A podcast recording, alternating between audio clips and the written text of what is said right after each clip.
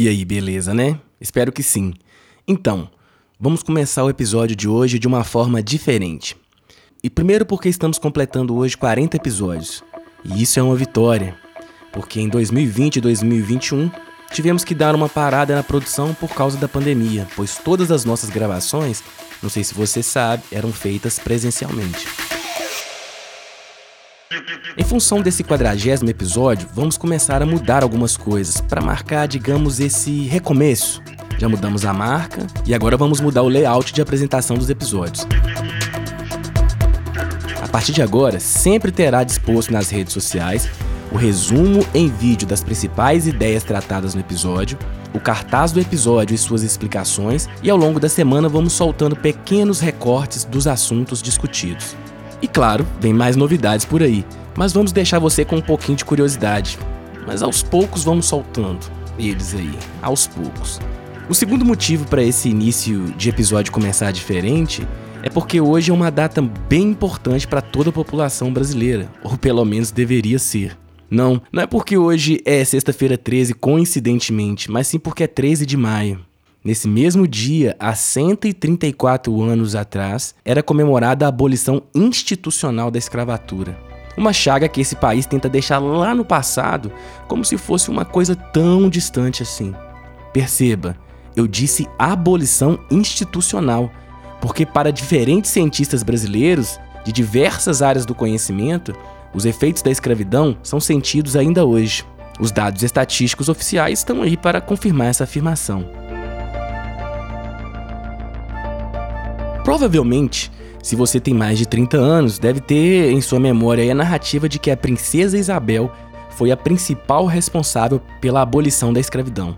Toda vez que chega essa data, é treta certa no Twitter. E isso tem um motivo de ser assim.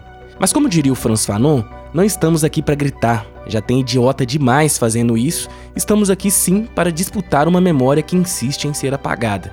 O historiador francês Michel Pollack tem um estudo interessante dizendo que as memórias são constitutivas de nossas identidades. É curioso isso, né? Elas são responsáveis, por exemplo, segundo o autor, pela sensação de pertencimento e até mesmo de segregação. Do ponto de vista histórico, a memória é o modo como lidamos com o passado em nosso presente. Do ponto de vista biológico, é um constante processo de gravar, regravar e apagar acontecimentos de nosso cérebro. Claro que essas são simplificações do conceito de memória, mas estou usando assim para dizer que se as memórias são constitutivas de nossas identidades e vivemos em um país complexo e plural, é claro que elas estão a todo tempo em constante disputas e, consequentemente, com elas, nossas identidades também.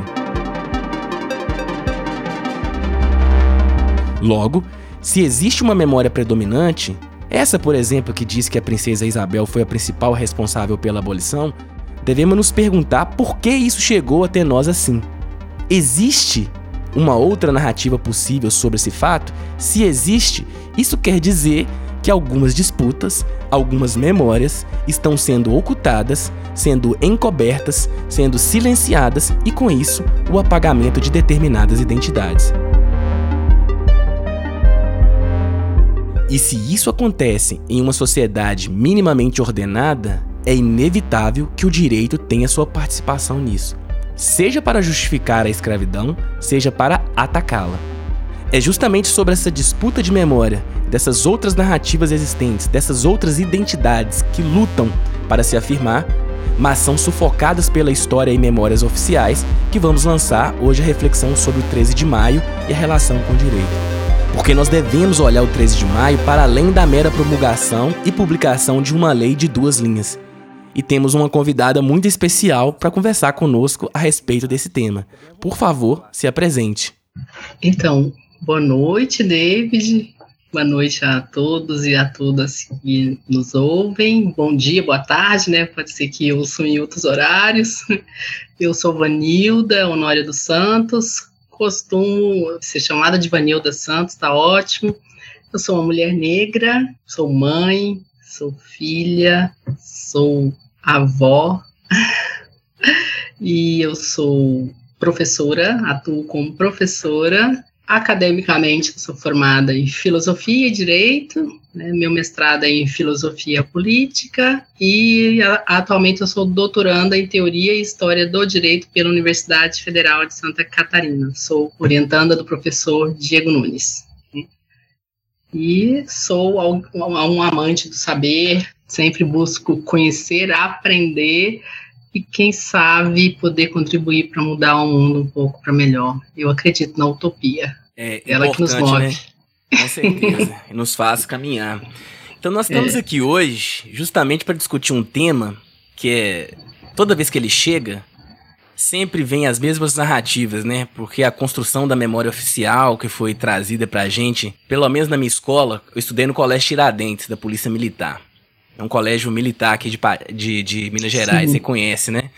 Então eu estudei nessa escola e desde que falava em 13 de maio, a gente desenhava a Princesa Isabel. A gente fazia muita coisa, assim, sabe? Era uma coisa desse jeito. E quando a gente vai se tornando uma pessoa negra, e uma pessoa negra vai se descobrindo, e essa descoberta não é fácil, ela é muito complicada, ela é bem dolorida, é, a gente vai vendo que esse 13 de maio, ele tem muitas narrativas, muitas camadas que no final das contas sempre foi nos ocultado. Pode ser por esquecimento, pode ser por omissão, mas eu prefiro, levando em consideração a violência que nosso país nasceu estruturalmente sobre ela, eu prefiro pensar que foi um, um plano, um, um, projeto muito bem planejado disso, né? Então, a gente vai conversar sobre o, o 13 de maio, justamente sobre essa outra ótica, uma outra ótica, e sobretudo uma ótica que o direito, principalmente, não, não, se lan não lança olhares, ainda que tenha pesquisadores que tenham se lançado sobre isso hoje, mas ainda são mínimo, né, diante dessa construção dessa narrativa oficial sobre o 13 de maio, né? Esse endeusamento da princesa Isabel, essas coisas todas, e negando umas outras, outras narrativas. E a pergunta, Vanilda, que eu começo aqui, falando sobre disputa, sobre memória, que é da história do direito aí, você vai saber falar disso muito melhor. Por que colocar uma outra narrativa e disputar esse 13 de maio, né? Conta pra gente aí. Pergunta difícil, hein, David?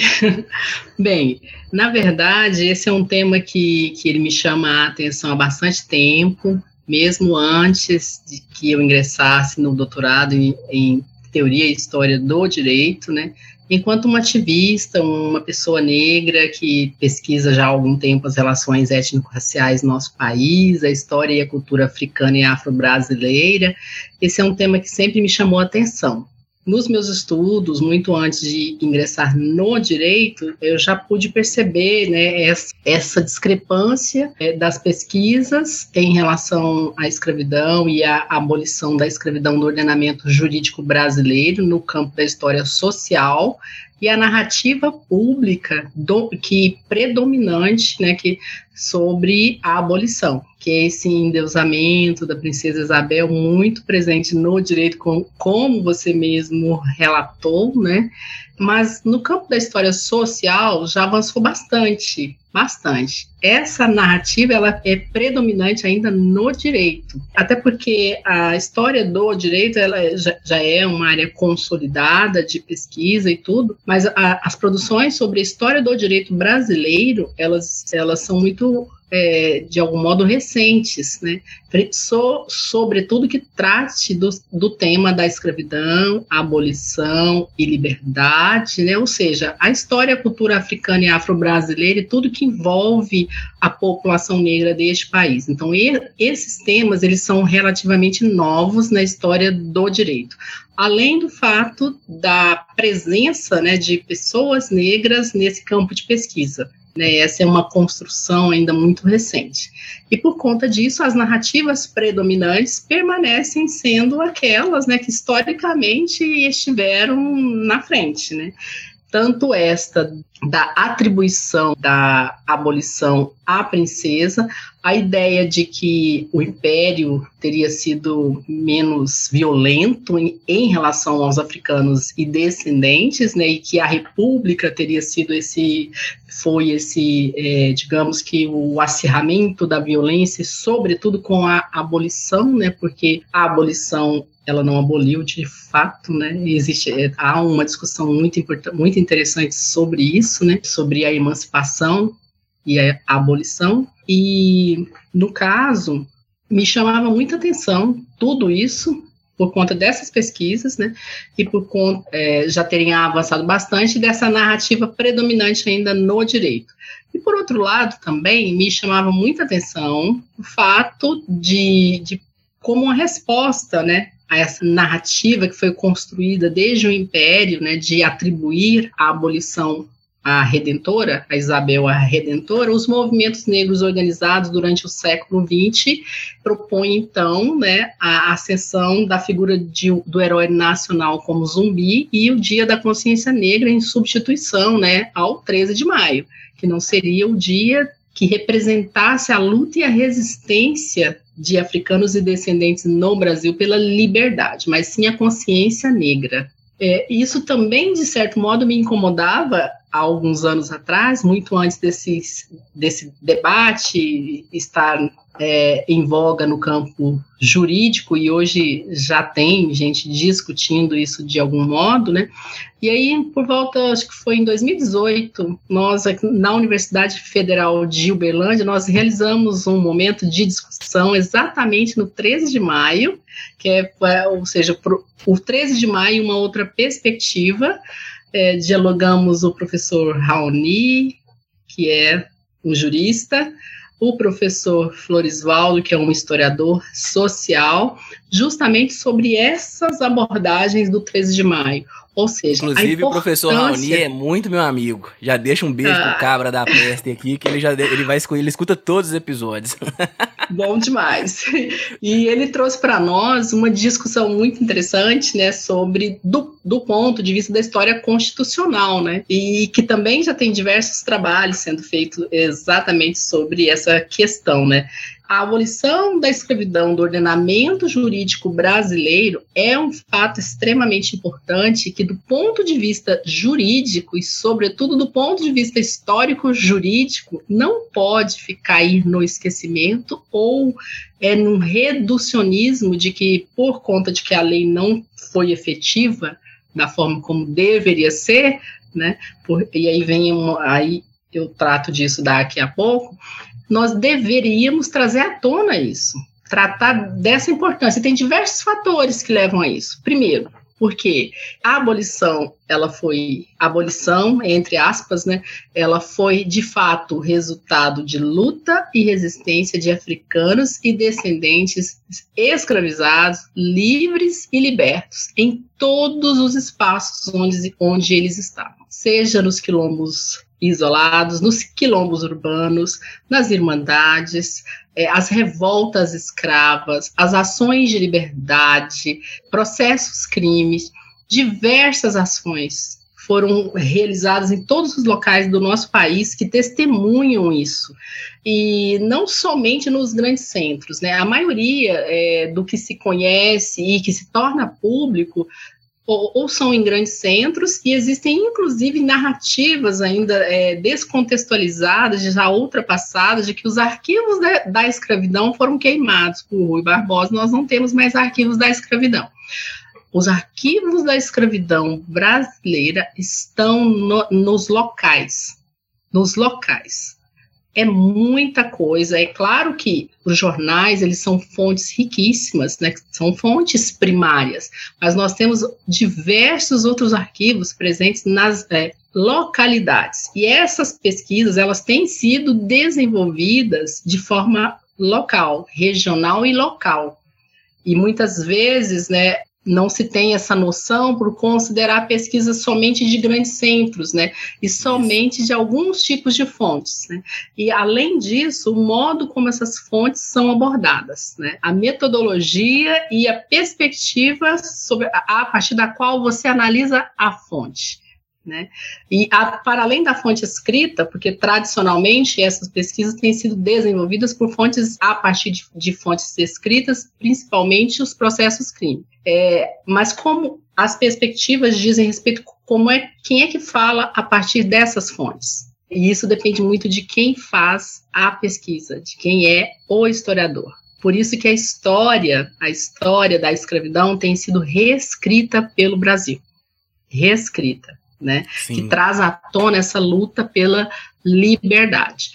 A outra questão para eu é, que, que também testemunha toda essa resistência, toda essa luta pela, é, pelo contra a escravidão, está presente na oralidade. Né? Isso. Né? E a história oral, ela é, é digamos que a ela foi durante muito tempo a persona não grata de uma cultura ocidental, é claro, né? E isso eu falo do ponto de vista da filosofia, e eu pesquiso filosofia africana, né? Uhum. Então, essa construção de, de trazer à tona a história oral, a tradição viva para quem pesquisa história da África e cultura é, africana e afro-brasileira, né? É a tradição viva é algo muito tranquilo de se dizer. Contudo, na história do direito brasileiro, a história oral, a metodologia da história oral é algo muito novo, muito recente, né? No nosso caso da história da população africana e afrodescendente, é, faz parte de um projeto, como você dizia um pouco antes da gente começar a gravar, né? De considerar unicamente o que é escrito. Embora nós estejamos falando de Brasil, diáspora, é, a afirmação filosófica hegeliana de que a África não tem história tem uma ressonância muito grande para nós, porque não tem escrita, além de outros Isso. elementos muito importantes. O que nos interessa aqui agora é a escrita. Então, isso permanece ainda.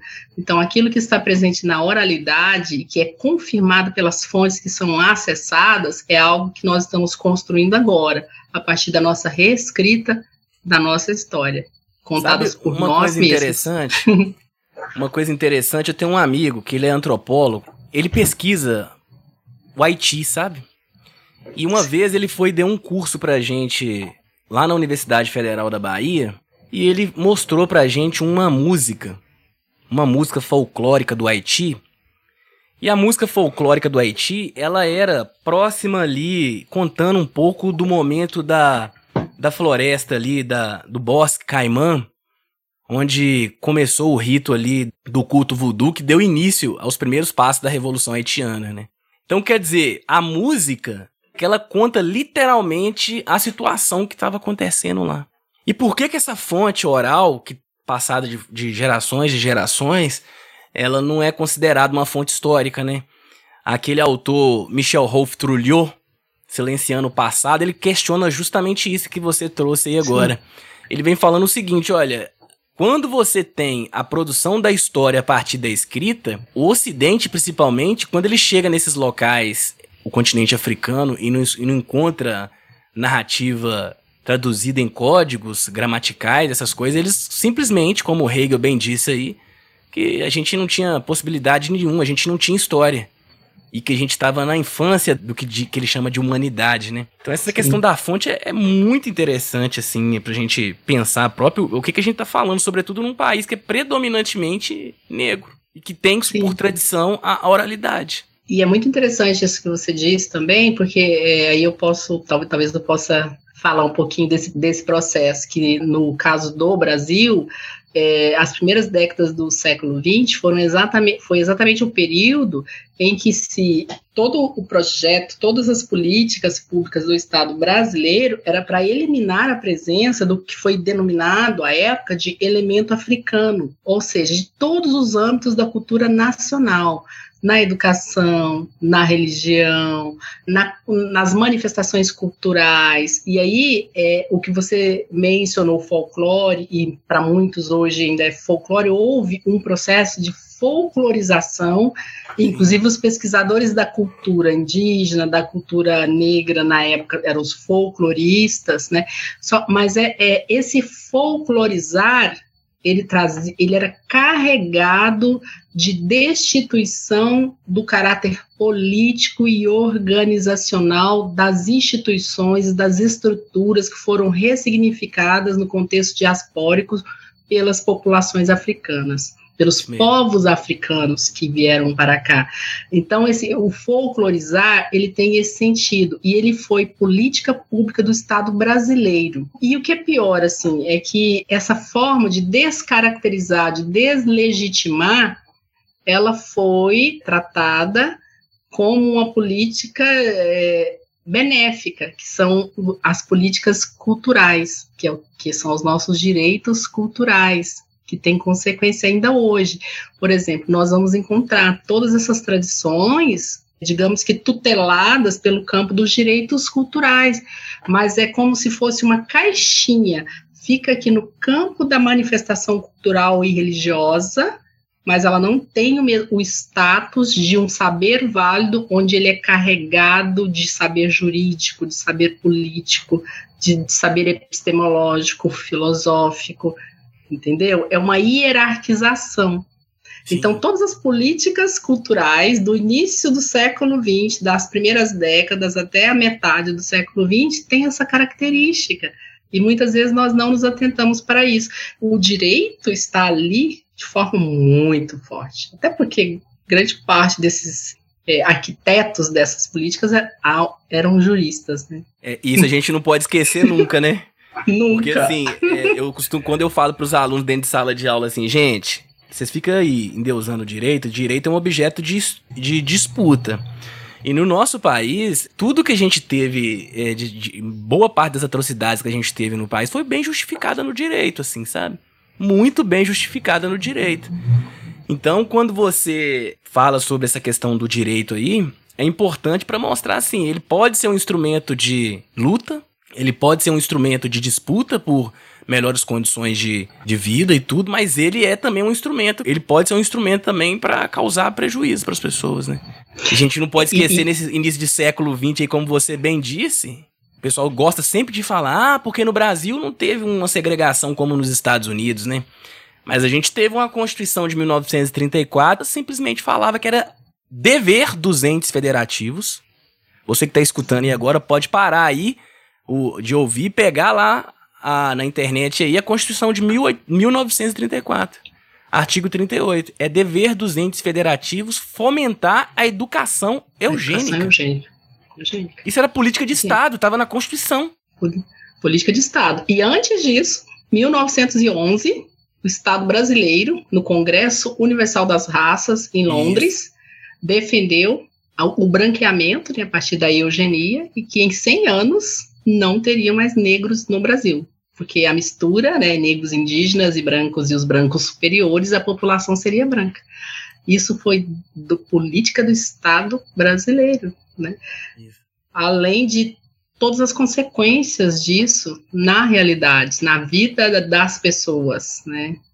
Uhum. Não é coisa do passado.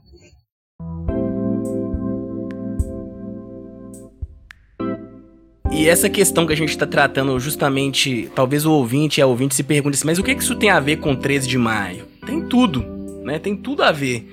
Porque quando a Vanilda traz aqui a questão dessas lutas que foram feitas em torno da liberdade, né? Que nenhuma pessoa, eu, eu não, ainda que tenha essa discussão, é, do ponto de vista científico, se é escravo ou escravizado, eu opto pela narrativa do escravizado, porque ninguém gosta de ser escravo. Ninguém nasce escravo. Você já coloca lá escravo como um substantivo, como algo essencial da pessoa, né? Não. A pessoa foi escravizada, é um ser humano, por uma narrativa muito bem construída. Então, quando você tem o 13 de maio ali, você coloca, por exemplo, a princesa Isabel como a redentora, né? Tem um problema muito sério, porque o Brasil naquele período, né, Vanilda, já estava insustentável para todo mundo ali é, manter a escravidão. Porque as pessoas negras já estavam o tempo todo, não só na questão da, da abolição institucional, mas o nível de revolta e de insurgências que estavam no Brasil tornava a escravidão já insustentável. As pessoas fugindo, se insurgindo, matando seus senhores. E a narrativa que é passada pra gente é que foi simplesmente a princesa chegou lá e meteu uma caneta, não. A partir de hoje, mas desconsidera toda uma luta, uma disputa que teve ali por trás, né? Talvez por isso que é necessário repensar o 13 de maio, né? Sim, com certeza. Eu tenho, eu, se, eu trouxe, eu quero até mencionar algumas dessas revoltas. Claro. Né, Para que a gente tenha no, noção do, do quanto esse contexto foi realmente um, um contexto extremamente importante, né? E, e, como é importante trazer isso à tona, né? Porque isso não chega, né? Nem mesmo na, na educação básica, muito menos no ensino superior, né? E no curso de direito, então, como a gente disse, né, essas questões estão sendo trazidas agora, né? É, e essas foram muitas revoltas até chegar em uma específica do dia 13 de maio, que é muito importante. E aí, para complementar um pouquinho, acho que eu comecei a falar, mas eu acabei deixando, deixando falei de outra coisa, é que sempre me incomodou o fato de, dos movimentos negros é, na, nacionais e a, a, aqueles que eu conhecia localmente aqui na minha cidade não considerarem o 13 de maio uma data importante para reflexão, né?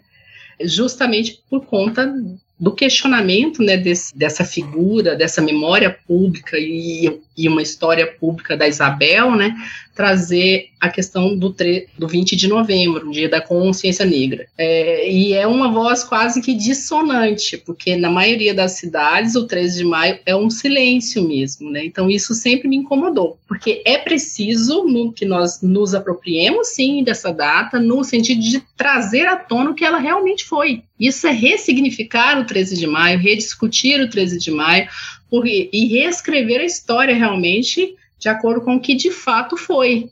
E aí eu, eu trago aqui alguns exemplos, né? Somente alguns, né? A, é, a revolta do Negro Cosme, que foi em 1842, no Maranhão, né? Somente alguns. A revolta do Quilombo do Catucá, o Malunguinho, que foi de 1817 a 1835, no Recife, só algumas, hein? A revolta do Quilombo do Buraco do Tatu, que foi em Salvador, ocorreu eh, em 1763. Uma do Engenho de Santana, que foi em Ilhéus, em 1769, todas elas com, com, com grandes é, repercussões, né? Ações dos escravizados contra os seus senhores, né, que for, por exemplo, essa do Engenho de Santana aqui, os escravizados mataram feitores, se rebelaram, paralisando suas atividades, mas todas são nesse nível. E aí chegamos na revolta de Malês, porque a última que eu quero falar é a de Minas, é para mim extremamente fundamental e importante, e que nós tratamos dela lá em 2018, justamente pela, pela importância da data.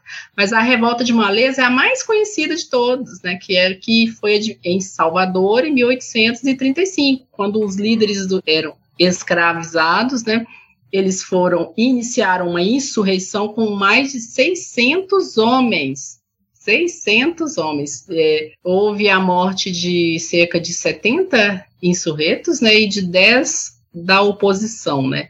É, mas essa revolta foi contida, né, e os seus líderes receberam diversas penas, né.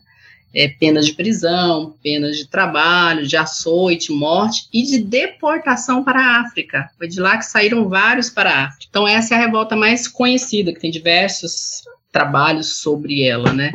Mas eu gostaria de falar da revolta daqui de Minas Gerais, a revolta de Carrancas, em 1833. Adivinha em qual data? 13 de maio de 1833. Hum. 1833. A abolição né, jurídica da escravidão foi em 13 de maio de 1888, né? É, e essa revolta de Carrancas, ela teve uma dimensão muito importante. Nela, né? eu vou falar de forma sucinta aqui, né, como é que, que ela se deu, justamente Sim. que eu vou precisar dela mais na frente, né? Ela ocorreu na propriedade da família Junqueira, no sul da província de Minas Gerais, à época, né? Quando o escravizado Ventura Mina foi até a fazenda Bela Cruz e conduziu outros escravizados e mataram oito membros da família de José Francisco Junqueira. Eu gostaria, eu gosto de citar os nomes, que era irmão de um deputado chamado Gabriel Francisco Junqueira. Eram figuras importantíssimas na província de Minas Gerais. Toma, e eles tomaram a fazenda e também mataram o genro do dono da fazenda e o Ventura Mina, ele acaba, ele acaba encontrando abrigo em uma outra fazenda, né? E os membros dessa insurreição, né, eles foram condenados à morte por enforcamento e executados em praça pública da vila de São João del Rio.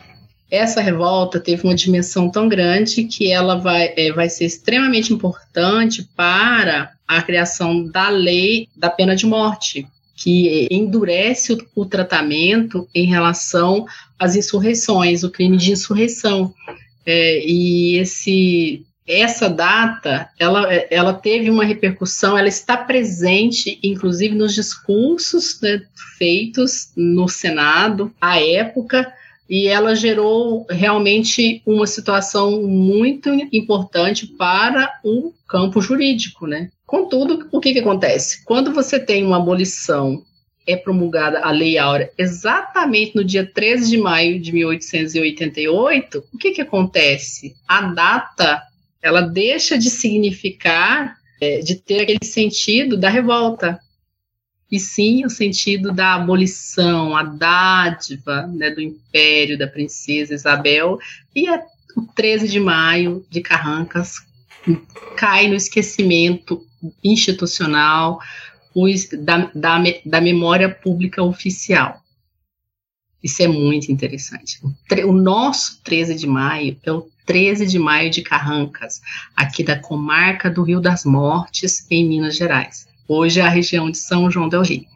É, e é muito interessante também que cai no esquecimento das pesquisas históricas, até, até muito recentemente, né, que acho que é o Marco Andrade, um historiador de São João del Rei, acho que é esse, acho que é esse mesmo o nome dele, que pesquisa essa questão e que trouxe à tona né, a importância dessa revolta para a criação da lei de 1835, da pena de morte, né? Mas é, é, cai, cai no esquecimento da historiografia oficial, institucional, mas não no esquecimento da oralidade, porque a, as populações descendentes dessas regiões, né, dos escravizados, dos livres e libertos, dessas regiões, é, transmitiram tudo isso a partir da oralidade. E isso está é, nas manifestações culturais, nas cantorias, nas músicas, como você disse, está presente na congada, que é muito forte nessa região de Minas Gerais e que teve uma migração forte também para outras regiões de Minas, como o Triângulo Mineiro. Sim. Muita gente dessa região veio para o Triângulo Mineiro e essa história não se apagou da memória das pessoas e foi transmitida a partir da oralidade, mas isso não era considerado importante. Isso não era considerado importante. Só passa a ser considerado importante quando os historiadores acadêmicos, que somos nós, né, encontramos as fontes escritas do Estado, o processo crime.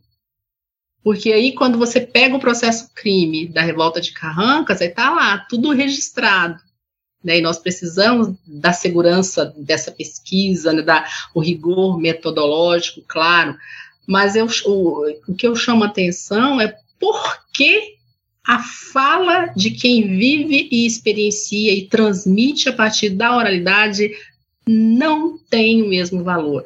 E, na verdade, durante muito tempo não teve nenhum valor. É esse o meu questionamento. E aí, muitas vezes, essa minha fala, ela vai parecer, sim, uma fala militante. Sim, é uma fala militante, porque é, eu, nós não fazemos a reescrita da história de forma neutra, porque não existe neutralidade. E aí eu me pauto aqui em uma linha que o, o David também gosta e conhece bem, que é a teoria racial crítica, né? Que é crítica imensa dessa dessa ideia de neutralidade, né, do campo é, das pesquisas jurídicas, né, as ciências ju jurídicas ainda está mergulhada na neutralidade, sendo que o mito da neutralidade científica já foi derrubado há muito tempo, inclusive pela filosofia ocidental. Nem é outra filosofia, é a filosofia ocidental, é um mito. Mas o, as ciências jurídicas ainda insistem na neutralidade como se de fato existisse a neutralidade. Neutralidade não é sinônimo de objetividade. É claro que nós temos que ter método, rigor com a pesquisa das fontes, mas é muito diferente de desqualificar as falas e as, e as fontes e as falas, que é o que tradicionalmente tem sido feito. E é muito importante para quem, se nós formos é, de fato, ouvir as histórias contadas e que já estão muitas delas registradas, nós vamos perceber que essas histórias que estão sendo reveladas pelas fontes, que agora estão sendo acessadas numa perspectiva comprometida com a verdade, com a memória e com a verdade histórica, está mostrando. Nós vamos perceber. E é por isso que eu gosto do campo da cultura também. Né, do campo do, da cultura, porque nos traz exatamente essa dimensão, né? E aí eu acabo sempre falando demais, né? Não, Bem, eu não sei se vai ter, é, se eu consigo, porque eu queria falar um pouquinho sobre uma, uma, uma história quilombola daqui de, de perto, realmente, que remete à história de Carrancas. Não, com certeza. Então a gente, quando a gente vai falando sobre todas essas questões aqui e ligando direito, por exemplo, uma das partes da minha tese é justamente analisando ali a Constituição de 1891, né? Então, o que você tem ali na Constituição de 1981? Ó, você tem a abolição 1888, proclama-se a República é, um ano depois, dois anos depois, né? 1890. E depois você. 89, né? 89. E 89. depois você tem a Constituinte 1890, 1891, uma Constituição nova. E a Constituição praticamente se silencia. É como se naquelas Sim. três linhas lá da, da Lei Áurea eh, tivesse a capacidade de acabar com a escravidão ali, né?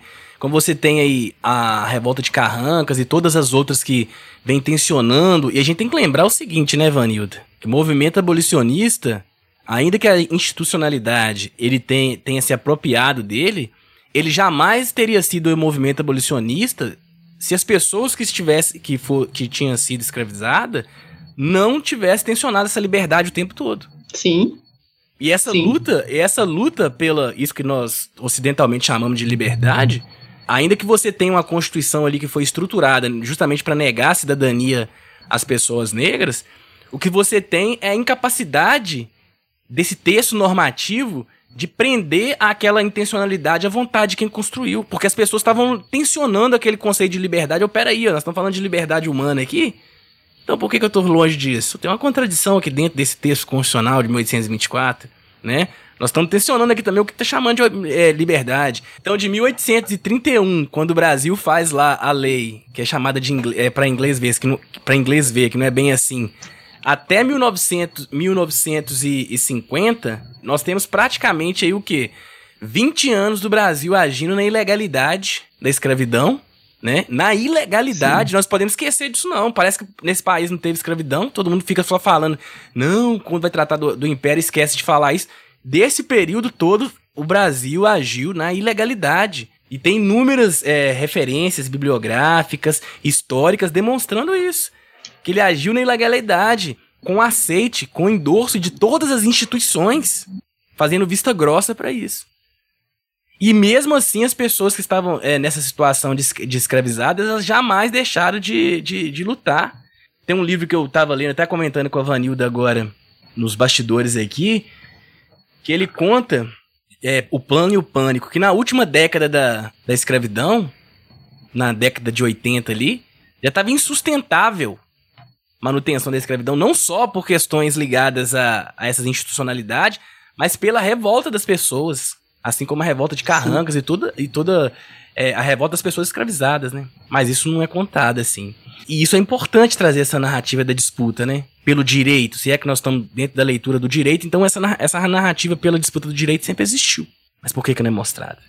Sempre, é principalmente. E muito importante isso que você disse, porque na verdade, se existe um campo que nunca deveria ter desconsiderado toda essa complexidade e a relevância dessa luta que é o campo jurídico, porque toda essa tensão, tudo isso é o jurídico. Isso Tanto é. a fundamentação da escravidão, tudo, todo o período escravista, quanto é, todo esse processo de luta e resistência, e tensão, né, dos próprios escravizados, dos livres e libertos, pela liberdade, pela emancipação.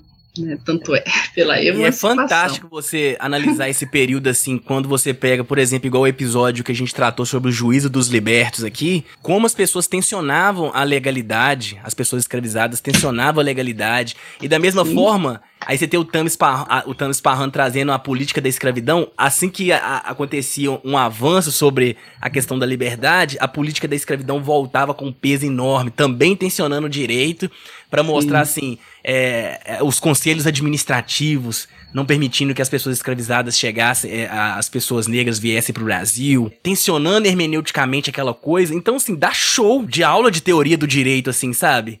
Da, daquelas o Daniel, né, que veio. Isso. É, ele trouxe né? aqui, o Daniel veio cá e falou sobre isso. Então você tem uma, uma disputa em torno. Uma disputa é. em torno da, da, legalidade, uma disputa em torno disso que a gente conhece como cidadania, que é um conceito ocidental, né? Que engloba essa possibilidade de emancipação, de, de autorrealização enquanto indivíduo no, no ambiente político, é, só, mostra com, só mostra um lado dessa história. Então, assim, esse campo jurídico, ele é muito deficitário. Aqui na, na UFMG a gente tem um grupo chamado Aláfia. E, Aláfia. É, é um grupo de estudos em Direito, Estado e Relações Raciais da, da UFMG, da Faculdade de Direito ah, da UFMG. Que bacana. Você tem uma ideia? Esse grupo, a faculdade é a mais antiga da universidade, ela é até chamada de Vetusta. O primeiro grupo de igualdade racial e análise do direito a partir desse ponto só veio surgir no Aláfia em mil, ó, 2019. A faculdade é tem assim mais mesmo. de 125 anos. Todo lugar. Você tem é noção assim disso?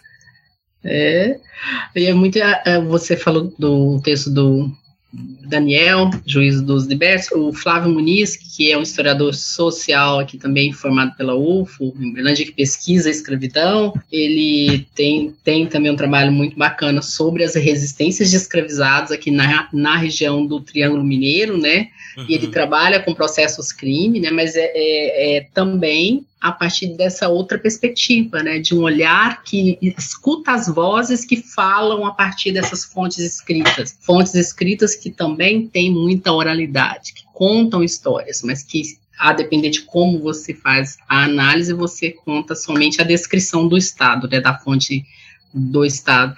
E ele é, tem um texto muito bom, é, de forma introdutória mesmo, é, eu, é, aprofundada e ao mesmo tempo introdutória para juristas, né, que sobre essa questão da, da abolição, em que ele traz essa discussão sobre a abolição e a emancipação, né, que ele chama de as indisposições da abolição da escravidão no Brasil. Esse texto vai sair no nosso livro, que vai ser. Posso fazer uma propaganda? Claro, ué. David? Pode, claro.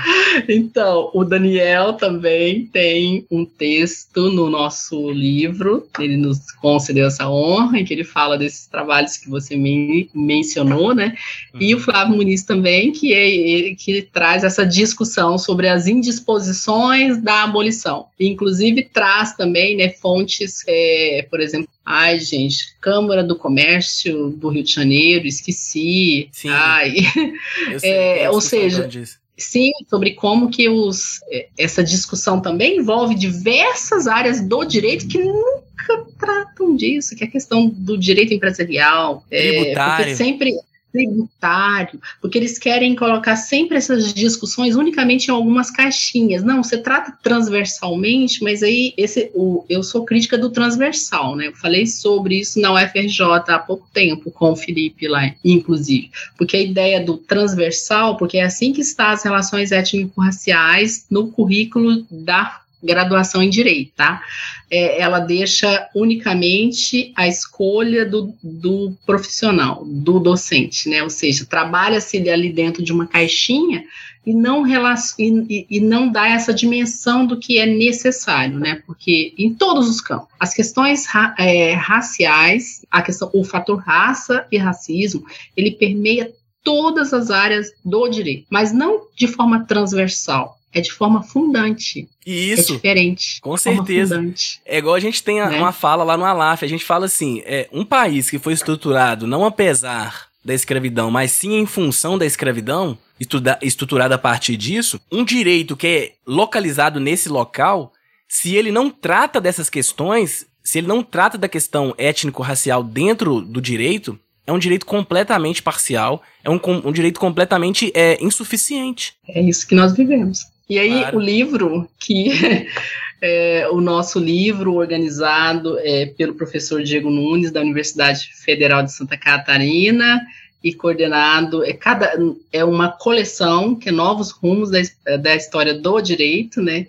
E uhum. nós temos, é, o primeiro volume é coordenado por mim, pelo professor Felipe e pelo Mário Davi, e deve ser lançado nos próximos dias, em que é, a cor da história é a história da cor que são autores de história do pesquisadores né, atuais que estão é, no campo da história do direito, né, alguns historiadores sociais, mas a grande maioria é da história do direito e alguns juristas que têm é, ingressado aí nas pesquisas da história do direito, como você disse, que agora está ingressando também, né? É, e aí tem alguns textos bem ba bacanas aí, logo logo a gente vai estar tá com ele prontinho aí para lançar, está convidado. com certeza.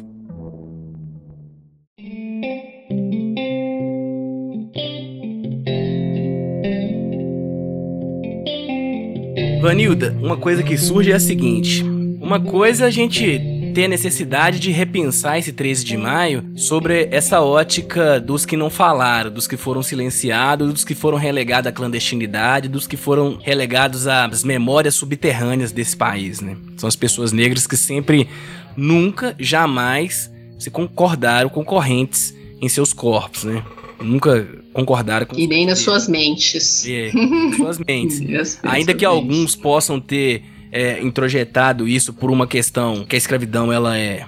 A escravidão e o racismo, ele é muito, como diz o Fanon, ele é muito perverso, porque o primeiro lugar que ele ataca é na própria subjetividade da pessoa, dela acreditar que ela não é uma pessoa de valor, né? Eu tô usando pessoa aqui Sim. por falta de outra palavra. Mas a gente entende essa disputa em torno do 13 de maio para demonstrar que ele uma caneta foi simplesmente o reflexo de muita coisa que já vinha acontecendo ao longo de muito tempo, que ela não tinha condições de segurar aquelas situações mais, seja por um, um, critério internacional por pressão de todos os países do capitalismo em desenvolvimento e principalmente da Inglaterra, e seja principalmente por que estava acontecendo aqui dentro. E aí tem esses dilemas da abolição aí relacionada à cidadania que entra a próxima pergunta. Tudo bonito, 13 de maio, abolição e o 14 de maio de 1888. Ele tá reverberando até hoje, né? Até hoje. É, também é muito interessante, é sempre muita é, coisa. É, só te interrompendo, só te interrompendo, que o pessoal da ditadura gosta de falar assim que é 1900, 1 de maio de 1964, o dia que durou 20 anos. 20? 20. E aqui nós estamos falando assim, 14 de abril de 1800. 21, o dia que durou 21 anos. O tem um documentário. Durou... Isso, tem. E aqui nós estamos uhum. falando justamente o 14 de maio. O dia que não acabou até hoje. Não acabou? O 14 de maio, estamos nele ainda hoje. Preso no 14 é, de maio. Então, para a gente falar pós-abolição, que é é até hoje, né, tem até essa discussão, né, os pesquisadores do pós-abolição, e alguns falam pós-abolição, até quando ele, o pós-abolição, o pós-abolição, estamos aqui, né. Uhum. É, duas coisas que são muito importantes, né, para a gente pensar esse, esse depois, né, esse, esse 14 de maio, né. Primeiro, a gente tem que considerar que, e isso é muito importante para a gente tratar da ressignificação do, do 13 de maio, no campo jurídico, sobretudo, né, reafirmando a importância que foi o 13 de maio do ponto de vista histórico jurídico, levando em consideração que a narrativa que foi encoberta de agência de escravizados livres e libertos, né, é que tornou possível o 13 de maio. Então, é muito importante que a gente tenha em mente que é, ele foi comemorado ele foi comemorado por todos, né, porque era resultado de uma luta e não a dádiva de um princesa, né. É, mesmo que tivesse ali os, monar ah, os, monarquistas, republicanos, eu que pesquiso Irmandade, por exemplo, me lembro bem que boa, boa parte de membros das Irmandades eram monarquistas, estavam lá com seus estandartes, na comemoração da abolição. Pelo país foi comemorado as festas tradicionais, né, é, as, ma as manifestações culturais e religiosas, e sobretudo aqui em Minas Gerais, tem em diversas regiões comemoram o 13 de maio.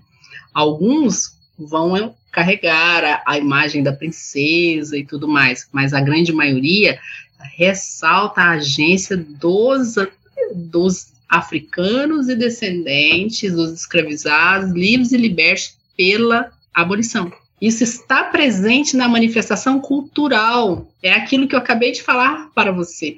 É, é, muito interessante que isso não foi considerado de forma efetiva como algo histórico e jurídico, mas Sim. somente como algo folclórico, que é a descaracterização, a desqualificação do seu potencial político, né? Então é importante considerar que o 13 de maio ele foi comemorado e ele ainda é comemorado trazendo à tona a agência e a luta e a resistência de escravizados livres e libertos pelo Brasil afora. Contudo, né, no dia seguinte, o dia seguinte é uma metáfora, na verdade, né, porque na, é, assim que começou-se a perceber que de fato aconteceu do ponto de vista institucional, do ponto de vista do, do Estado, que vai resultar em tudo isso que o David acabou de apresentar, né, de falar, né, é, os, os negros foram criminalizados, né, porque agora não é mais o motor da economia, ele não é mais o escravo, então ele, ele é o que? Ele é o criminoso, ele pertence à classe perigosa, né, ele é,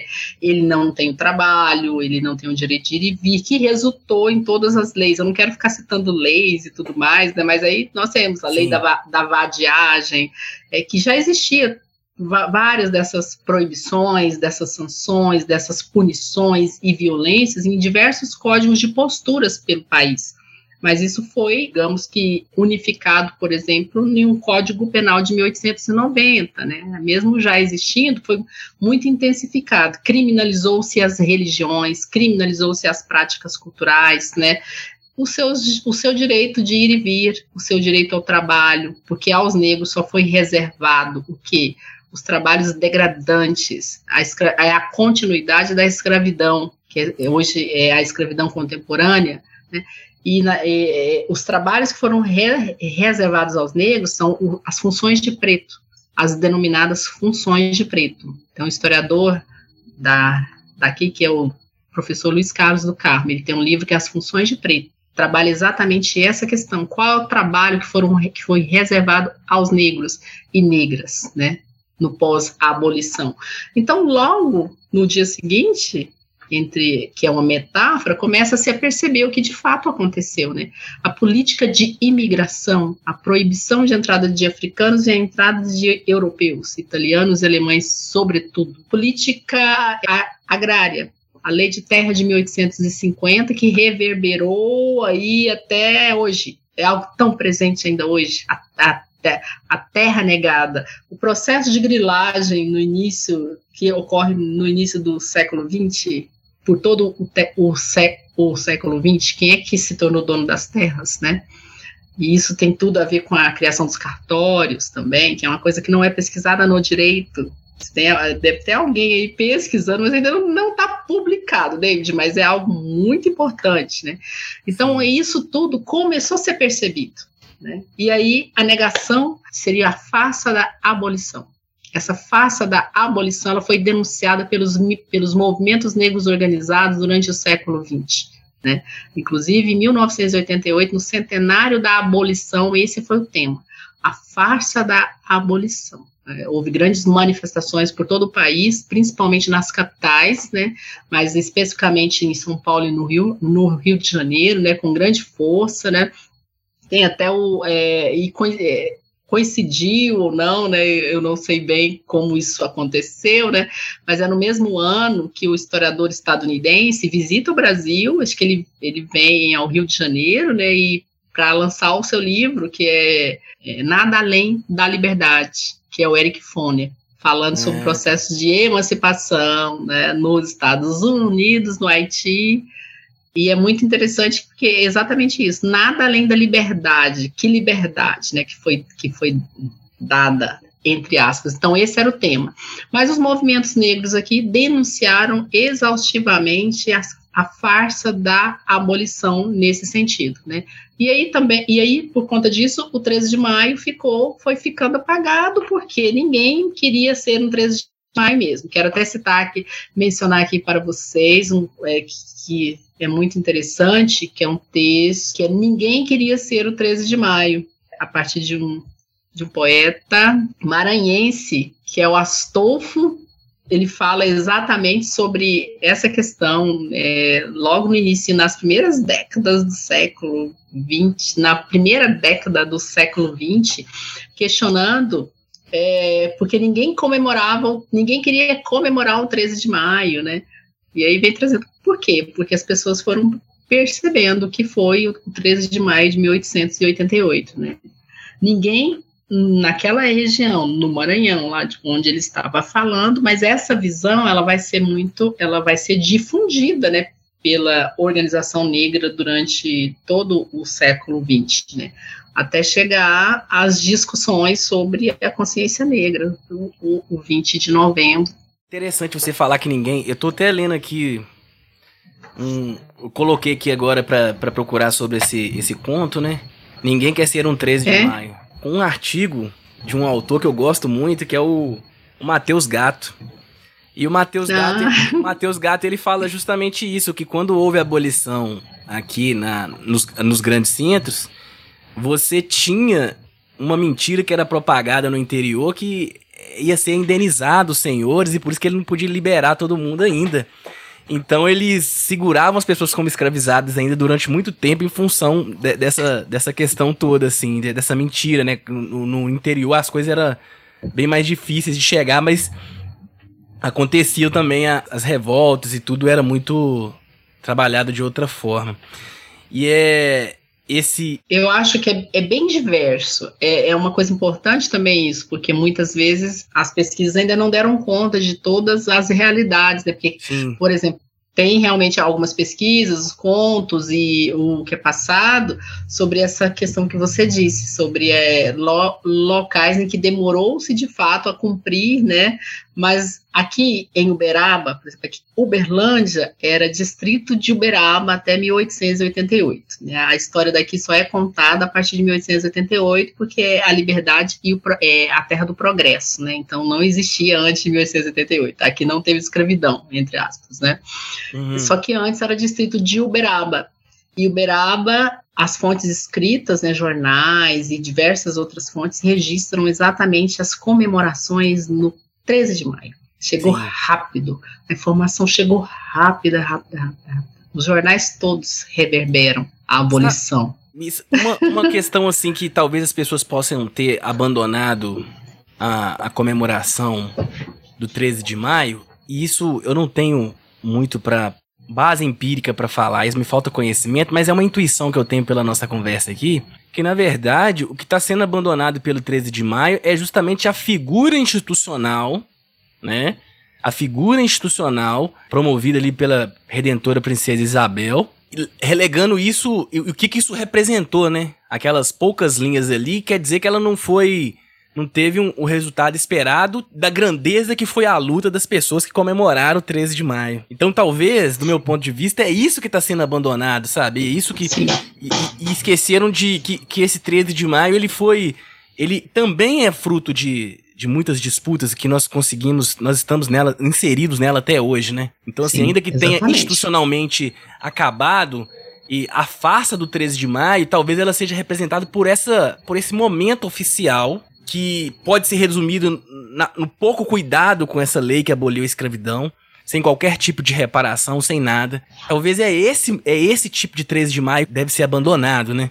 Sem compromisso Sim, com nada, porque essas, essas comemorações que você trouxe pra gente aí, é esse 13 de maio ainda que ele pode ser, ele deve e necessita ser re, reavivado, né? Sim, exatamente, trazer à tona esse 13 de maio, porque esse foi o 13 de maio. E é muito interessante porque, na verdade, é esse o verdadeiro 13 de maio. Só que a memória pública, a história pública, a narrativa oficial consagrou a versão do Estado e da elite, né? É, Essa é a mas questão. É, tem um autor que eu gosto demais dele, Vanil, você que é da história do direito.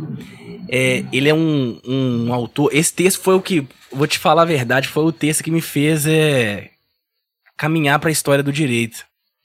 É um texto de um, de um historiador francês, chama Michel Pollack. Ele fala Sim. como as memórias são constitutivas de nossas identidades. E Sim. ela, ela, se essa memória ela não for de alguma forma coerente, justificada, muito bem elaborada, vai chegar um momento que ela não vai conseguir mais o que se sustentar. E ela vai abrir o que? Fraturas. E o momento que ela abre essas fraturas é justamente onde as narrativas subterrâneas que foram relegadas pela clandestinidade, esse 13 de maio que foi comemorado, ele vai surgir, ele vai começar a mostrar as fraturas dessa narrativa oficial, e aí trazendo uma narrativa que até então era escondida. indizível, não pronunciável, mas que pela tradição, pela força que existe aí na, na, na história oral e tudo, ela vai de alguma forma se manifestar. Então, quando você Sim. tem, por exemplo, essa história institucional e o movimento negro questionando esse 13 de maio oficial, vamos dizer assim, né?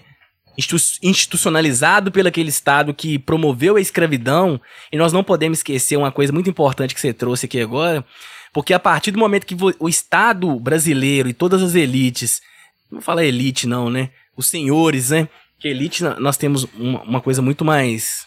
Elite é quem estava lutando para ter liberdade, né? Então elite é, é quem tá lutando para ter liberdade.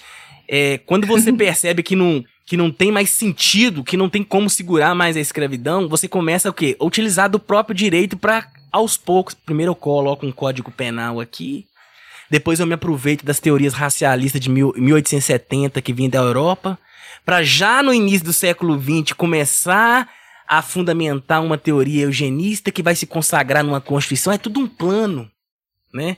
E disfarça com o discurso do lenta e gradual lenta e gradual. Porque, na verdade, não havia nem interesse que fosse lenta e gradual. É tempo para estruturar toda essa, todo esse sistema, toda essa E o republicanismo muito tem a ver com isso, né? Sim. O modo como ele foi concebido, o Alfredo, o Alfredo, o Alfredo Bose, naquele livro Dialética da, da, da Colonização, ele fala muito bem disso. Então, assim, é muita, é muita coincidência ligada ao direito e as pessoas não gostam de dar aquela daquela ênfase pro direito, sabe? E, e, como ele tava ligado a toda essa questão toda, né? Imagina só uma é, constituição, é... uma constituição que, que fomenta a eugenia. É, é a questão de também de analisar, é, de, de ver o direito unicamente como a lei. É, vou usar a lei, mas todas as, a norma, né? A norma Isso. de forma geral. E aí você só analisa o, o dispositivo da norma é, essa, esse, o nosso, a nossa formação jurídica, ela é em grande medida dessa forma, né? Sim, sem e aí traz esse tipo de esse tipo de equívoco, né? Esse tipo é. de problema. As disciplinas de fundamentos elas estão uh, há pouco tempo na formação e elas uh, eu não sei como são os currículos porque isso envolve muito a formação jurídica o ensino jurídico, né? E eu não sei como, como é o currículo de todas as faculdades de direito, escolas de direito, mas sei de algumas, né? Inclusive eu e o professor Felipe fizemos a análise de alguns recentemente. É, por exemplo, vou dar o exemplo da, da que eu conheço mais de perto. É, estão concentrados nos primeiros períodos as disciplinas de fundamentos, que envolvem história, teoria e história do direito, filosofia do direito, sociologia jurídica, cria, estão no primeiro período, segundo período. Depois você começa, a grande maioria, ler código. E código isolado. Escuta, parece que há uma, uma coisa muito assim, é, que a gente escuta, né? Nos primeiros períodos, assim. Mas para que que isso? Que isso vai me ajudar aonde? Todo mundo fala, Sim. os alunos, né? Não tem Totalmente maturidade de... para chegar naquilo. Não. É. Sim. E é isso. isso é muito triste, assim, né?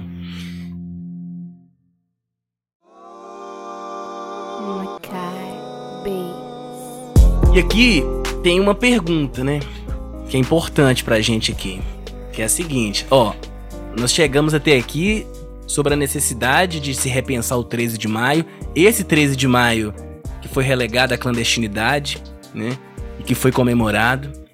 Nós demonstramos aqui ah, que essa, essa luta pela liberdade, pela emancipação sempre existiu desde mil, 1492, quando teve a primeira invasão aqui, né? A gente tem que lembrar disso, que sempre houve resistência. Sim. A gente começou. A, a propósito, teve resistência desde o continente africano. Sim. Houve resistência dos, dos povos originários aqui e resistência no continente africano. Sim. Isso começa, sem sombra de dúvida. Começa antes da travessia do Atlântico. Começa antes da travessia do Atlântico, muito bem. Sim.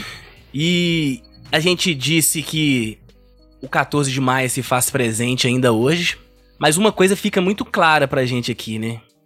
A escravidão foi institucionalizada pelo Estado brasileiro. Ela continua na ilegalidade sobre a vista grossa do Estado brasileiro. O Estado brasileiro, ele faz uma abolição que não permite uma um tipo de reparação e que permite que esse 14 de maio se faça presente ainda hoje, né? No dia 13 de maio de 2022. E a pergunta que fica agora é justamente para repensar esse 13 de maio e justamente a consequência dele, que é o dia seguinte, o 14 de maio, que se faz presente ainda hoje, é e a reparação disso tudo? Tema polêmico, David, muito polêmico, né? Para alguns, o tema, é, o tema da reparação é incabível. Para mim, pra de... falar a verdade com você, não tem polêmica nenhuma. para mim também não. Mas é, alguns consideram que não cabe esse tema da reparação, porque é, a questão da, de reparar o passado, né? É, é algo que não cabe à escravidão, que é apenas uma questão moral, é um, uma discussão filosófica. É, alguns afirmam, inclusive, isso. Hein? Bem, do meu ponto de vista, a reparação é um tema muito importante, ele é um tema do momento, mas não somente deste momento, ele é um tema desde o período de luta pela abolição, pela emancipação, de luta pela liberdade, porque sempre foi pauta de abolicionistas, de escra escravizados, livres e libertos, a, re reparação. Contudo, né, conforme o David acabou de dizer, a abolição jurídica foi é, realizada sem nenhuma forma de reparação, nenhuma forma de indenização, é, de, de, compensação né, aos escravizados ilegalmente, seus descendentes neste país. Né, a eles foi negada a terra, as, as condições de vida digna, o direito ao trabalho, o direito de ir e vir, o direito à educação, a dignidade humana como um todo, a negação da cidadania mas sem nenhum tipo de reparação. É, e essa pauta, ela permaneceu por muito tempo no Brasil algo é, não mencionado. Né? No campo jurídico mesmo, é muito recentemente que se fala de reparação. Mas ela é, é sempre foi uma pauta desde o século XIX, né? Inclusive alguns projetos de é, projetos abolicionistas previam alguma forma de reparação como, por exemplo, a terra, a distribuição da terra. Um dos projetos, que é o projeto Bolsas, ele tinha a distribuição da terra. Claro que ele não passou, né? Isso não, isso, isso não fazia parte daquele momento, né?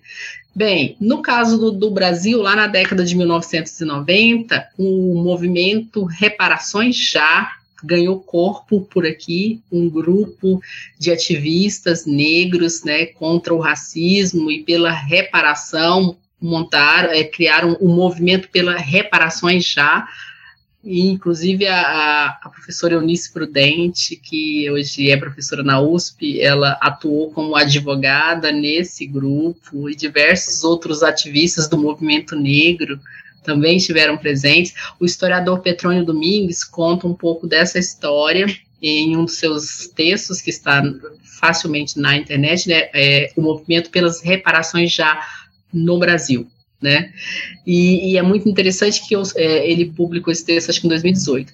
E eu tive a oportunidade de me interessar por esse tema da reparação ainda em 2014, quando eu e o professor Diego Nunes descobrimos é, que o Conselho Federal da OAB tinha sido criado no Conselho Federal da OAB uma comissão da verdade sobre a escravidão negra no Brasil, cujo principal objetivo era trazer à tona institucionalmente o tema da reparação, porque até então o movimento Reparações Já fazia esse debate desde a década de 1990, conforme eu disse, até a Conferência de Durban, realizada em 2001, em Durban, na África do Sul, o tema da conferência era a reparação. Esse era o tema da conferência.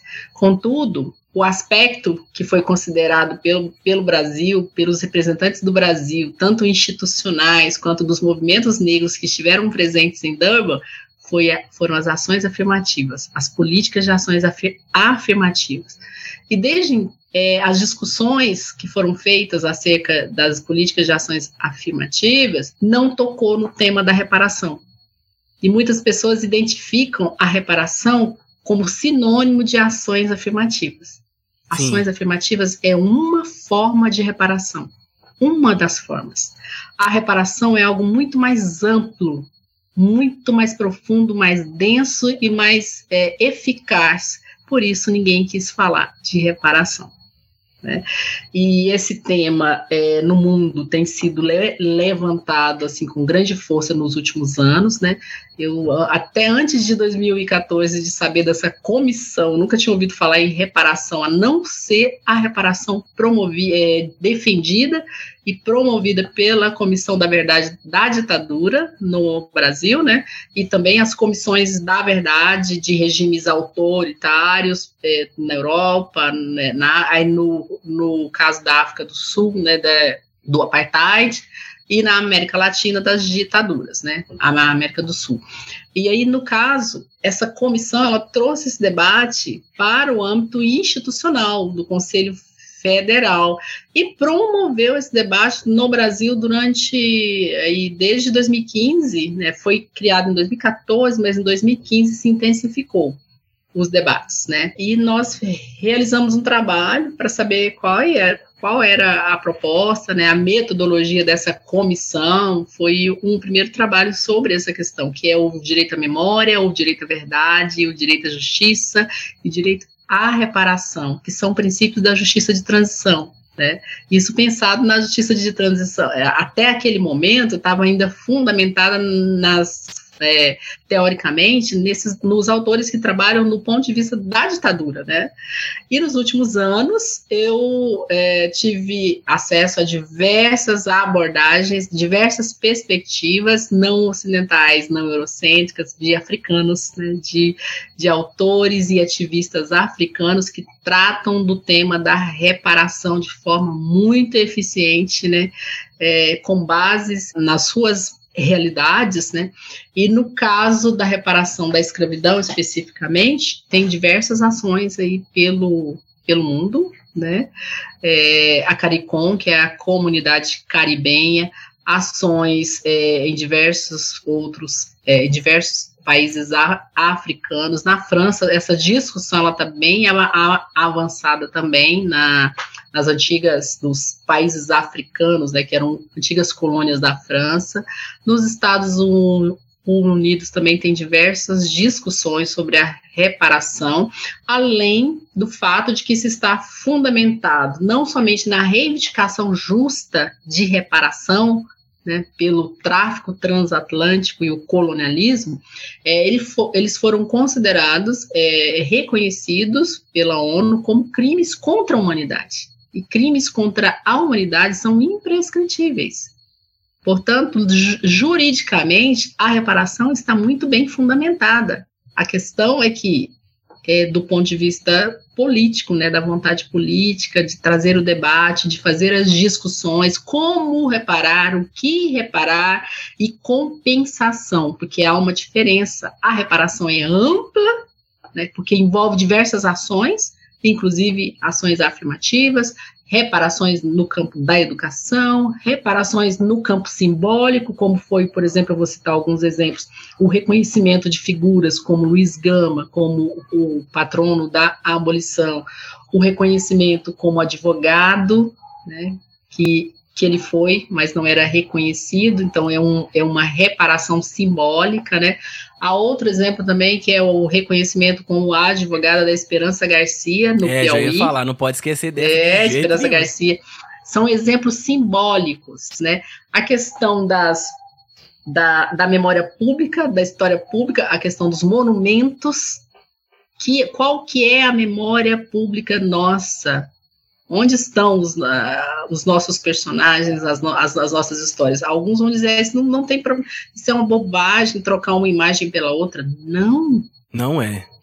A memória, ela constrói possibilidades de futuro. Sim. Ela cria possibilidades. A nossa possibilidade, ela foi minada e isso que você tá é... falando aí tá me lembrando uma pergunta de um aluno que ele fez justamente para que essa bobeira de trocar uma estátua por outra, colocar a outra. Eu falei assim, cara, eu peguei uma entrevista do Fantástico de um, de um índio, na época do Borba Gato lá, e parece que lá perto uhum. tem uma, uma comunidade indígena. E ele muito emocionado dizendo assim, é, por que, que ele não gostava do Borba Gato ali. Aí ele, em síntese, traduzindo, ele, ele, ele fez o seguinte: o Borba Gato ali, no meio daquela avenida, que para alguns é simplesmente um ponto de referência, para aquela comunidade que foi dizimada, é justamente falando assim: ainda que nós estamos hoje no presente, o meu passado tá aqui, muito vivo e muito duro, igual o material que é construído essa estátua do, do Borba Gato para dizer aqui, ó, eu me faço presente aqui. Sim. Sim, entendeu? E é por isso que é, não é simplesmente trocar uma estátua por outra. Diz muita coisa sobre essa reparação, né? Sim. Ainda que seja simbólica. Sim. É. E aí tem a compensação, que é compensações financeiras. Sim. Compensações financeiras. Esse é o grande embate. Ninguém queria falar sobre reparação por conta disso. Inclusive, na conferência de Durban, Estados Unidos saiu, né, da discussão, por, ao mesmo tempo em que se posicionou em relação à questão dos judeus, né, não quis se posicionar em relação aos africanos. O africano e os descendentes ainda lutam por ter, ser, ter a sua humanidade reconhecida qual holocausto, qual vida realmente tem valor. A questão da humanidade é muito importante. E aí a reparação, ela engloba todos os elementos. No caso da compensação financeira, é que por ser o grande problema, né, é que ninguém quer falar de dinheiro, como é que você vai é, compensar é, financeiramente, é, há uma proposta muito interessante e que eu, eu penso que ela deve ser considerada. A reparação, como você mesmo disse, é o, é o Estado que tem que fazer. Então, é na, a partir das políticas públicas. Isso. Políticas públicas reparatórias.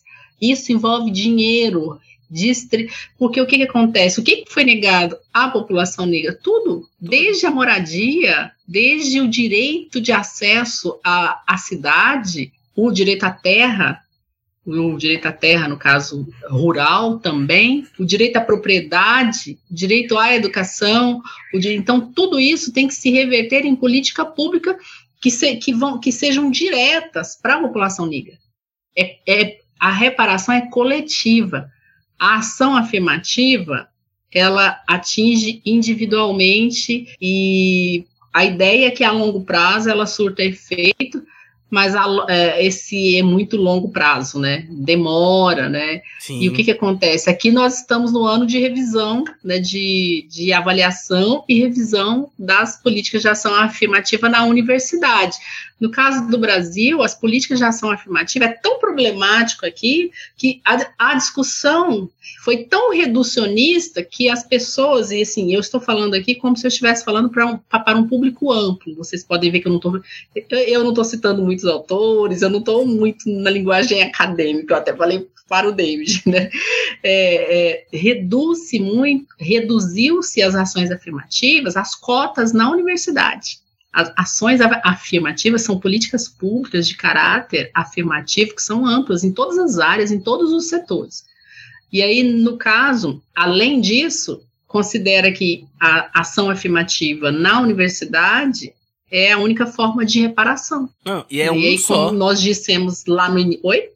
É uma parte só. É uma pequena parte, uma pequena e muito parte. pequena. Como nós dissemos lá, no, a parte na tributária, né, da, eh, do direito à propriedade, do, de, de to, todas as áreas a reparação ela tem que estar presente em todos os campos. Sem falar na questão da violência É. contra as pessoas negras neste país. É, basta você olhar, assim- por exemplo, a questão da reparação. é, eu costumo dizer o seguinte: olha, estatísticas, não vou nem falar feita por movimento negro, não. Pega as estatísticas oficiais sobre violência, sobre educação, sobre poder aquisitivo. Por tudo isso aí você vai ver, querendo, você querendo ou não, os dados estão aí por órgãos oficiais, inclusive por esse governo que se encontra aí, dizendo que as pessoas negras estão situadas nos piores locais de todos. É muito em função de quê? Sim. De uma política de Estado produzida durante trezentos e tantos anos, que tem seu reflexo ainda hoje. Então, se essa política foi produzida pelo Estado, que ele arque com essa reparação, com essa compensação. para tirar essas pessoas de que no dia 4 de maio de, de 1888 simplesmente lavou as mãos e já vinha lavando as mãos desde muito tempo, né? De um plano bem orquestrado com a política da escravidão, né? Sim. Então que ele assuma e, essa responsabilidade. E, assuma essa responsabilidade, mas assim, é, esse tema, ele, ele, ele toca muito uma, uma galera que não quer falar disso. E aí é, é, é, preciso fazer esse enfrentamento. E eu gostaria de aproveitar essa oportunidade para dizer o seguinte: termos de ajuste de conduta. Eu tenho uma crítica tremenda a isso. Pode, alguns poderão me execrar, né? Porque é, muitas vezes, né, a, é, a, forma de reparar danos, né, sobretudo da violência e da morte de pessoas, do assassinato de pessoas negras, porque é assim que eu escrevi um texto logo depois do assassinato do qual o nome dele, João Alberto. Uhum. Depois do assassinato do João Alberto, eu escrevi um pequeno texto para um site que eu escrevo de vez em quando, exatamente sobre essa questão. Por que assassinato de, pessoa, é, de pessoas negras? É porque tem essa resistência de dizer o que é assassinato de pessoas negras naturalizados, né? É, e é isso que ocorre aqui o tempo todo, né? E aí, quando ocorre algum caso assim que chega, que vai adiante, e acabam fazendo termos de ajuste de conduta para que as instituições promovam ações e, e, tudo mais, eu tenho uma desconfiança em relação a isso. É, eu acredito que as ações têm que ser mais efetivas. Por, é, elas têm que a, abranger o coletivo de forma eficaz. E muitas vezes fica, é, são presos em alguns em, em, ações pontuais, por exemplo, como a propaganda, a mídia, a, a, a contratação de um pequeno número de pessoas. Eu, eu tenho um certo receio de, de que isso seja confundido de fato como algo reparatório. Tanto é que, logo na sequência, lojas das mesmas é, unidades das mesmas instituições cometem os mesmos equívocos. As pessoas continuam sendo tratadas com violência, continuam sendo mortas, né? Inclusive em filiais de algumas instituições que promovem esse tipo de violência, que é o racismo institucional, né? Porque além dele ser estrutural, isso é importante ser dito, ele é institucional, porque ele se institucionaliza e se materializa né, nas, nas, nas ações que são promovidas por sujeitos, porque as instituições são formadas por sujeitos. Não há, não, as ações elas não são transcendentais. Existem pessoas que tomam decisões, né? Isso. E isso tem que ser considerado. Então eu desconfio, sim, muitos não vão concordar comigo, mas eu tenho certas desconfianças. É, é, é preciso ter uma forma de garantir que, que as ações sejam efetivas e que vão e que cheguem direto às pessoas que realmente precisam que isso seja feito.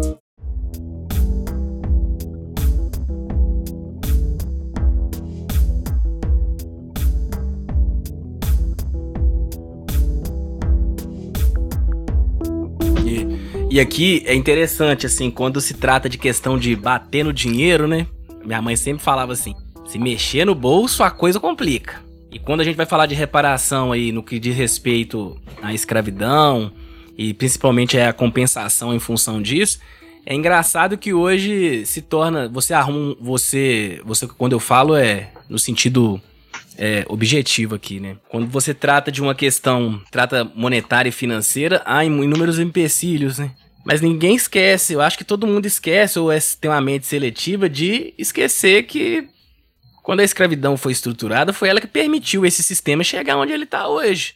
E não teve problema nenhum de escravizar pessoas para maximizar, maximizar lucros e reduzir gasto com pessoas escravizadas, né?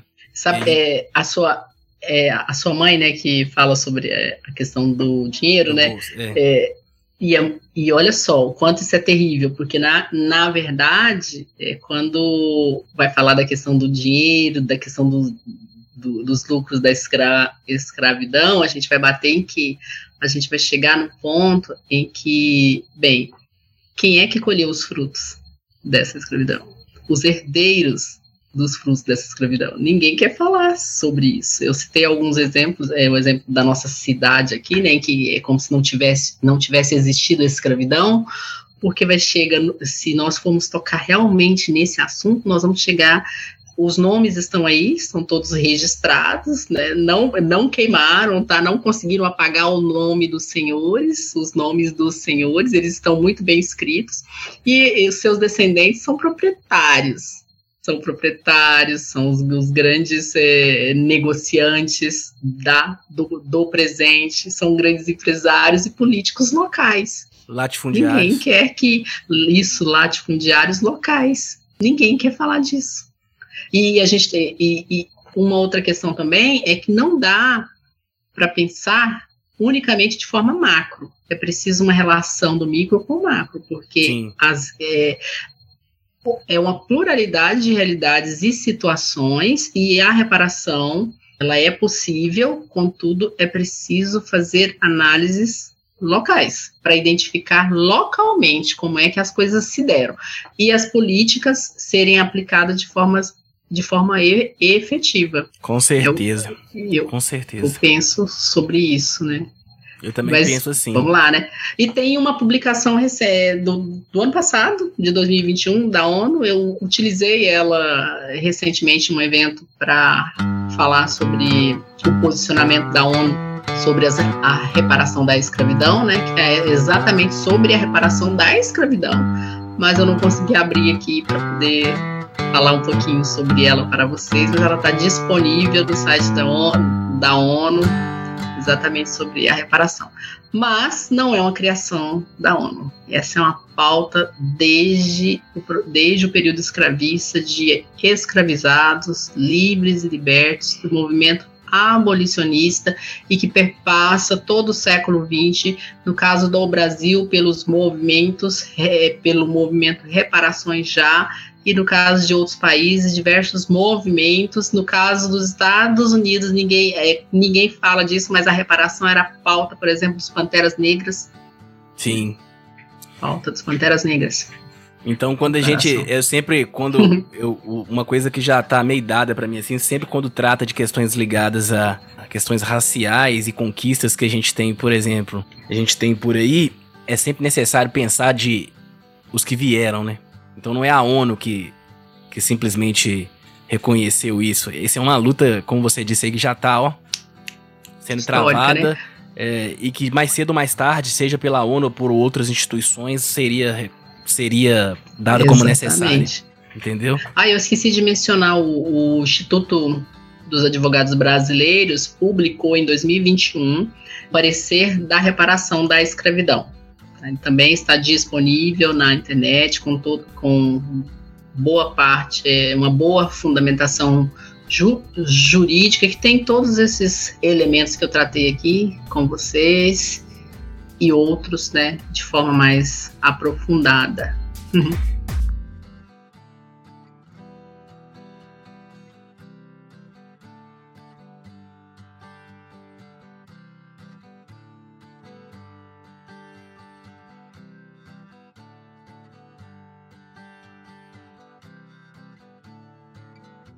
Vanilda, você, você não vai acreditar, mas já tem uma hora e meia que a gente tá gravando aqui. Meu Deus! Passou rápido, né?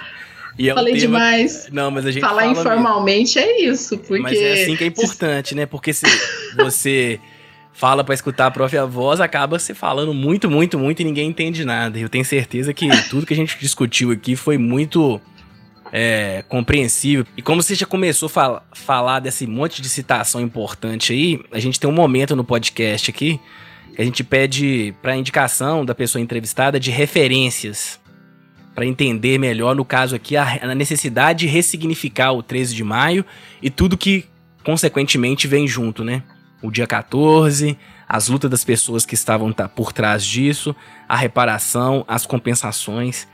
E aí fica à vontade para citar os seus trabalhos, para citar todas ah. as fontes que você pesquisa e que você tem conhecimento que pode ajudar o ouvinte e a ouvinte a se debruçar sobre esse tema, né? Uhum. Então, publiquei em 2018 um artigo que está na revista da OAB, A Reparação da Escravidão Negra no Brasil, Fundamentos e Propostas. Que é onde eu discuto essas, é, do ponto de vista jurídico, né, a fundamentação para a reparação da escravidão negra no Brasil.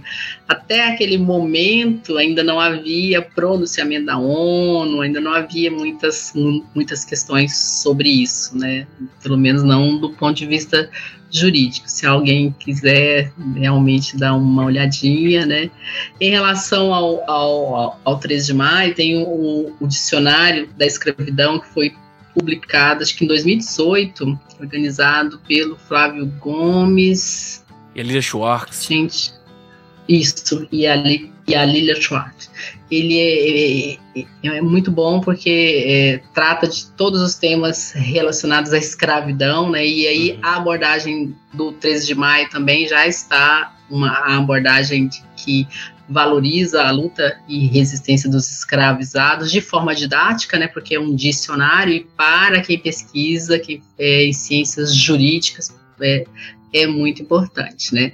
E tem o trabalho do professor, acho que é Marco Ferreira, e a minha internet bugou aqui, eu não consegui abrir minhas referências, abrir nada aqui. Eu estou falando tudo aqui sem olhar, gente, tá?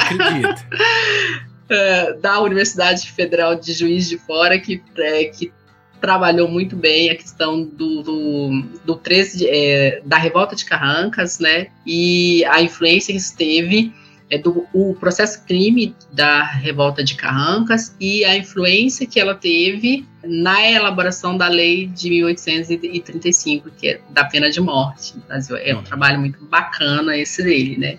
Conforme eu citei agora, o, o parecer jurídico da reparação do Instituto dos Advogados Brasileiros, que também está disponível na internet, que dá uma boa dica sobre essas questões. E sobre escravidão, né, é, do ponto de vista da história do direito brasileiro, né, eu indico o trabalho do professor Mário Davi, que peraí, é o livro que chegou hoje para mim, Eita. mas que já está circulando por aí. Só um minutinho que eu vou abrir aqui, gente. Claro. Porque. Então nós estamos, tendo um, tinha... nós estamos tendo um unbox aqui no, diretamente do Mazi É. É, eu, eu tinha um aqui, aí eu dei de presente, aí chegaram os outros, aí eu, eu tô abrindo aqui. Você tá ouvindo barulho? Tô abrindo. Tô, claro.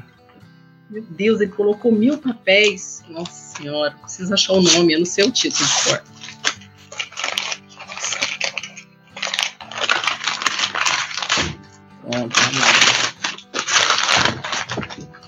Bem, escravidão do ponto de vista da história do direito brasileiro e que traz toda é, que pesquisa em fontes primárias, é um trabalho sério, comprometido com a metodologia e, no entanto, comprometido com a verdade histórica e com a nossa voz também.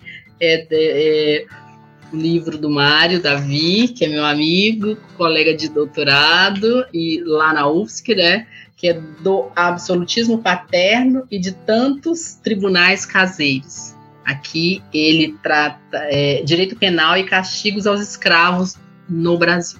Ah. Publicado agora em 2022, né? É, o Mário agora é doutorando também, né? e é um trabalho muito bacana, indico ele, e também o trabalho do Daniel, né, que é o Juízo dos Libertos, né? Juízo dos Libertos. Juízo dos Libertos, são trabalhos magníficos, e o trabalho do historiador, conforme eu disse, do historiador Flávio Muniz também, que vai sair no, no nosso livro, que também pesquisa a escravidão, né, e está aí na história do direito brasileiro. É, e tem diversos outros trabalhos da história social, né? Mas eu vou focar aqui na história do direito e faço novamente propaganda do nosso livro, que é A Cor da História, a História da Cor, que terá algumas reflexões interessantes para nós, tão logo ele esteja publicado nos próximos dias. Vanilda, eu não tenho nem como te agradecer a sua presença aqui. O ouvinte provavelmente que se interessa pelo tema vai sair daqui muito engrandecido com essa conversa. E aqui eu já deixo as portas abertas do Mazici para você voltar aqui com certeza. Vai ter outras oportunidades para você voltar, sem sombra de dúvidas. E fico muito feliz de a gente ter tido essa conversa hoje, justamente no dia 13 de maio, para a gente repensar esse dia 13 para não deixar ele perdido tão somente numa história que a gente quer esquecer, mas é necessário uma história que a gente precisa resgatar. A história das lutas que possibilitaram que esse 13 de maio acontecesse. Né?